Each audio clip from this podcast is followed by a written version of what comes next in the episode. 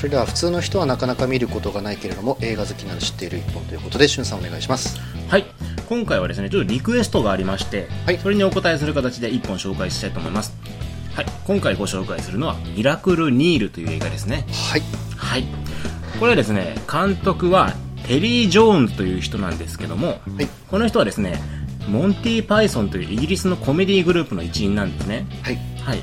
というわけで、えー今回はですね、この作品の紹介をする前に、モンティ・パイソンについて簡単な説明をしようかと思います。はいモンティ・パイソンですね、まあ、名前だけは聞いたことあるっていう人もいるかと思うんですけども、えーこの人たちはですね、イギリスのコメディグループなんですね。はいで、彼らがですね、非常に有名になったのは、BBC テレビで1969年から1974年まで放送された、モンティ・パイソンズ・フライング・サーカスっていうテレビ番組なんですよ。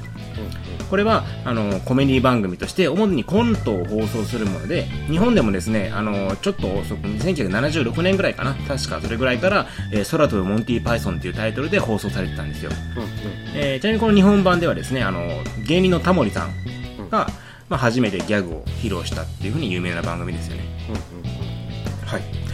で、えーこの番組のですねコントの特徴としてはいまあ、当時としては非常にシュールな番組であったという点があります、まあ、当時としてはというか今見ても十分シュールなんですよ。まあ非常にシュールなコントで時事問題とか哲学歴史宗教とかをテーマにして、もう非常にですねたまに時にはその極めてブラックなコメディを放送したんですよ、はい、もう非常にですね非難を受けたり批判を受けたりもしてますね。キリスト教のなんかネタにしたりもするんでで、えーこの番組によってですねイギリスのみならず多くの国,、えー国々のコメディっていうのが影響を受けてきたんですね。はい。でイギリスではですねこのコメディのカテゴリー分けとしてモンティ・パイソン以前と以後に分けられるくらい。それぐらいですね影響力が高い映画だった映画じゃ失礼しました。あのコメディ番組だったわけですね。はい。で、えーこのモンティ・パイソンはですね基本的に6人のメンバーから成り立ってるんですけども、はい。まあ、その中の代表的な人としてまずはテリー・ギリアムが挙げられます、はいね。まあ、この人めちゃくちゃ有名な人で映画ファンなら知ってると思うんですけども未来世紀ブラジルとか12モンキーズとか最近ではゼロの未来とかをですね撮った映画監督さんですね、うん。でですねその映画監督の一面しか知らない人はですね多分もうこの人コメディ俳優だったんだっていうふうに思うような映画を撮ってると思います。うーんそうかもしれないですね。うん。結構ですねディストピアななんか暗く陰鬱な雰囲気を持った映画を撮ったりもすることが少なくないからですね。はい。まあ、まあ、そこに関してはいろいろま意見はあると思うんですけども、まあ、とりあえずそのそういう人がまあ出、えーメンバーに入ってて、まあ、このモンティ・パイソンのメンバーってもう非常にインテリな人ばっかなんですね。えー6人のメンバーのうち3人はケンブリッジ大学ですし、2人はオックスフォードですよ。超絶エリートですね。で、残りの1人がテリー・ギリアムなんですけども、えーテリー・ギリアムもですね、オクシデンタル大学という非常に伝統的な大学の出身なんですね。なので、まあ、非常に頭のいいメンバーによって構成されたコメディグループ。まあ、それだからこそですね、そういうブラックなコメディっていうのもできたんじゃないかなというふうに思います。はい。まあ、それがモンティ・パイソンっていうグループなわけなんですけども、えー、このモン、空飛ぶモンティ・パイソン、この番組がですね、えー終わってから彼らっていうのは映画の撮影とかでですね、モンティ・パイソンとして活動を続けてたんですよ。ただ、1989年にメンバーの一人が、えー亡くなってしまいます。で、それを機にですね、事実上の解散を迎えるんですね、モンティ・パイソンは。で、その後もですね、何度か集まることはあったものの、なかなかそのメンバー全員が集まって作品を作るっていうことが少なかったんですよ。まあ、一番最近ですと、その2012年にその亡くなったメンバーの自伝的映画がアニメーションで作られて、その声優をやったりとかしてましたね。はい。で、まあそういう風にはなかなか集まることはないんですけども、今回、メンバーの一人であるテリー・ジョーンズが監督を務めるこのミラクル・ニールにおいてメンバー全員が集合して、声だけではあるものの共演をすることになった。というのはそういう作品なわけなんですね。なので、今回のミラクル・ニールは、世界中のモンティ・パイソンファン、まあ、はもちろんなんですけども、コメディ好きにとってやっぱりもう期待の一作っていう風になってるわけですよ。はい。というわけでですね、そのじゃあミラクル・ニールっていうのはどういう映画かっていうことを紹介していこうと思います。はいえー、本作の主演はですね、我らがサイモン・ペックですね。え、みんな大好き。大好きですね大好き、もうサイモン・ペック大好きです、私も。えーサイモン・ペックに関してはですね、以前あの、ワールズ・エンドっていう映画を紹介する回があったと思うんですよ。はいその時に私結構詳しくお話ししたと思うので、まあ、そっちを、まあ、聞いていただければと思います。はい。まあ、簡単に言うと、とにかく映画ファン、もうみんな大好きなコメディ俳優ですよ。そうですね。はい。で、最近ではですね、あの、ミッションインポッシブルでイーサン・ハントのバディ役を演じてですね、うんうんうん。バディ役というかもう恋人役ですね。違う、バディだ。ひ広い、広い。ね、まあそれぐらい演じてですね、もう世界的な人気をもう勝ち取ってますよ、この人は。はい。もう明らかにね、もう新進系の俳優です。そうですね。うん。はい。まあそれが主役。で、えーヒロインにケイト・ベッキンセールですね。はい。彼,、えー彼女はですね、アンダーワールドシリーズっていう、あの、ヴァンパイアの映画があったの覚えてますかね？ん？なん？アンダーワールド。あー、はいはいはい。あ、ケイト・ベッキンセールね。懐かしいな。うんはいはい。ね、まあそれで主役のあの、女戦士を演じてた人ですね。もうめちゃめちゃそうですよ。ーヒロインです。非常にもう、スタイルがいい。そうですね。足長いんですよね、この人ね。アンダーワールドのね、あの、ぼなんかあの、ピッチピッチのスーツを着て似合うっていうね。ね本当にね、スタイルのいい女優さんなんですけど、まあその人が今回はですね、あの、ヒロイン役です。あの、インタビューでですね、私戦わなくていいんだって言ってましたね。確かに。大丈夫ですよ、つって。まあそういう人が、まあ、えーヒロインを演じておりますと。で、えー今回ですね、これも一つちょっと注目してほしいところなんですけども、声の出演ではあるんですけど、ロビン・ウィリアムズが出演してます。うん。えーロビン・ウィリアムズはですね、えー以前紹介したレナードの朝とか、あとグッドウィル・ハンティングとかですね、非常に演技派の俳優として知られているんですけども、えー元はですね、コメディ出身の人なんですね、この人。で、えーこのミラクル・ニールにおいては彼のコメディセンスというのが爆発してます。はい。で、えーロビン・ウィリアムズはですね、2014年に63歳の若さでこの世を去っているんで、実質ですね、このミラクル・ニールが彼の遺作という風になってるんですね。うんうん。はい、なので、ロビン・ウィリアムズの昔ながらのファンっていうのもやっぱりですね、必見の一作になってるんじゃないかなと思います。はい、じゃあ、えーそんな本作ですが、ストーリーはどういうものかというと、えー主人公はですね、冴えない学校の教師なんですね。授業を担当する生徒たちはもう言うことを聞かないやんちゃ者ばっかりで、えー校長先生にはいつもお説教されて、小説家を目指しながら執筆活動を続けるも作品の完成はいつまでたっても訪れないと。でお,、えーおまけにですね同じアパートに住むですね、えーちょっといいなって思ってる女の子からは見向きもしてもらえないと、はい、ちなみにそれケイト・ベッキンセールですよ、えー。はい。ね、ケイト・ベッキンセールはなかなか見向きしてくれないでしょ。そうですね。そりゃそうだよ。でまあそんなダメダメな男のもとにですね突如ですね一筋の光が差すわけです。えこれ物理的に本当に一人の一筋の光が差します。え光が差すんですよ。すると、その光を浴びた時から彼はですねどんな願いでも右手を振るだけで叶う夢のような力を得るんですね。でなぜこのような力が彼に宿ったのか。それはとある宇宙人たちのせいだったんですよ。ほうほうほう。実はこの宇宙人たちはあらゆる星々を滅ぼしてきた凶暴な宇宙人で今回は地球を破壊しようと地球の近くまでやってきたわけですね。うんうんただ彼らにはですね一つの決まりがあって星を滅ぼす前にその星の知的生命体をランダムに一人選んで、うん。そいつに万能の力を与えてその力をどういう風に使うかを観察するんです。で正しい使い方をしたならばここの星は滅ぼさないでおこうと、まあ要するに滅ぼす前に一度チャンスを与えるんですよね、滅ぼすあの生存するに値する星かどうかと。そういうチャンスを与えるわけですよでただですねそれはあの力を与えられた本人には告げられないわけで、えーもう知らないうちにですね地球の命運を託された主人公はどうするか。残念ながら彼はですねなんとその力をですね、えー愛犬とのおしゃべりにしか使わず。っていう風な話です。さてどうなるんだこの地球は。っていうね、まあ、そういう話なんですよ、なるほど。うん、非常にですね規模がでかいのか小さいのかよくわかんないそうね。そういうバランスの映画ですね。うんはい。で、えーまあ、この映画ですね、見てみた感想ですけども、もう映像的なコメディセンスがもう抜群ですね。もう会話とかもそうなんですけど、もう絵で笑わせてくれる部分っていうのがめちゃくちゃ多いんですよ。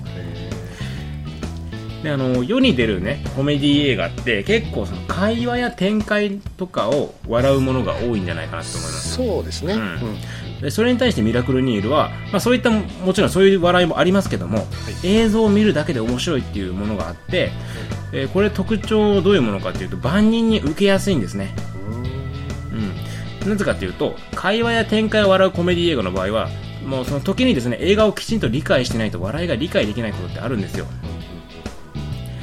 例えばこれ笑っていいとこなのかなって分からないとこ特に日本人多いじゃないですかね。そうですね。これ笑うとこなの？みたいな。うんうんうん。映画とかあまり見ない人にとってはそういうところ多くあると思います。ただ絵そのものが面白ければ、映画やコメディに精通しなくても笑うことできるじゃないですか。うんうん。その絵が面白ければね、だからそのパンフレットのコメンタリーでタレントの松尾隆さんがですねはいはい。コメディ童貞でも楽しめる映画っていう風に書いてたんですけどまさしくその通りですね。本当にコメディ童貞でも楽しめるんですよ。絵が面白いからちゃんと。だから子供から大人まで万人にお勧めできる作品って言って過言じゃないです。うんうん。はい、であとですね本作の見どころとなるのが愛犬の声。その愛犬とおしゃべりするようにするから愛犬がしゃべるんですけどそのしゃべる声を担当したロビン・ウィリアムズです、うんうん。まあこの演技すごかったですね。えーもうすごいですその犬の愛らしさとか無邪気さとかちょっとバカなところとかをきちんと演技してるんですけど、だから演技力ですごい見せてるんですよ。演技力を出しているんですけどコメディアンとして面白いんですよ。だ面白くさらにすごい演技っていうのを両立させてるんですね、なんかねその彼の早口で少し狂ったかのような演技っていうのが見てて本当に面白いんですね、あこれはロビン・ウィリアムズも本当にすごい役者だったんだ。本当にすごいコメディアンだったんだっていうのがね見ててよくわかります。だここを見るだけでも本当にこの映画価値がありますね。なんか本当に惜しい人亡くしたんだなっていうのをしみじみと実感できる。そういった演技でした。あとサイモン・ペックの演技もすごいです。サイモン・ペックねもともとこの映画あの出るつもりじゃなかったみたいなんですよ。あそうなんですね。はい、監督のテリー・ジョーンズはですねこれあの実はもう20年前ぐらいにこのアイデアを思いついてるんですね10年前。へえ。うん。あの H.G. ウェルズの短編小説の「奇跡を起こせた男」っていうより着想着想を得てですね脚本を書き始めたんですけど、まあ、結構いろいろ忙しくてなかなかまあ後回し後回しになってたらしいんですよ。でサイモン・ペックにあのお願いしたんですけどもその時もサイモン・ペック実は同じような脚本の話が来てるからごめんだけどそっちやるって言ってたんですね。ただそれがあのなくなんかなくなりかけたからあーじゃあもうこっち出てみようかってことでミラクルに出たと、まあ、そういった経緯があるんですけど、まあ、そうやって出現、えー出演したサイモン・ペグですけども、まあ、セリフだけじゃなくてですねその独特の動きによって笑いを誘ってくれますね。本当にねなんか彼独自のなんかオーバーアクトというかなんかその動きだけでも面白いっていう風なですね動きができるんでオーバーアクトじゃないですかこの人結構。そうですね。うん、それがね見ててね面白いんですけどただその動きが映画の流れを邪魔しないんですよ。邪魔しないんですよぱすごいなと思いますその辺は。もうあのー彼をですね名俳優の一人として数えても多分誰も文句言わないんじゃないかなと思いますね。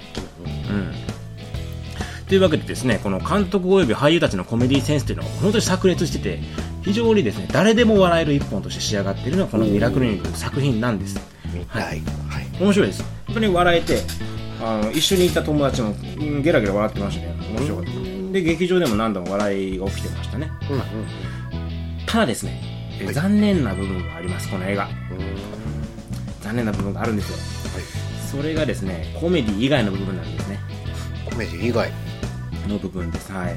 普通のコメディ映画はですね笑いを交えながらもきちんと最後にはメッセージ性を持たせるような作りになっているものが多いんですね、うんうんまあ、例えばブルース・オールマイティとかスーパーバット童貞ウォーズとかうんうんコメディ的要素を多分に取り入れながらも最後にはきちんと何かしらのメッセージを観客に訴えるようになってるじゃないですか。うんでそれはですね本作も例外じゃなくて映画の中でメッセージを込めようとしているんですが残念ながらそれがうまくいってない、はい、というのも本作の主軸となるのは主人公が正しく力を使えるかどうかっていうとこじゃないですか。うんうんそれをエイリアンたちは見てるからですね。はい。だから万能の力を得た人間がどういう風にして力を行使していくか、で、まあ、そういう風な疑問に対して多分ですね最も短絡的な回答っていうのは世界の人々のためですよね、うんうん。うん、例えば戦争を終わらすとか食料問題解決する環境温暖化なくすとか。うん。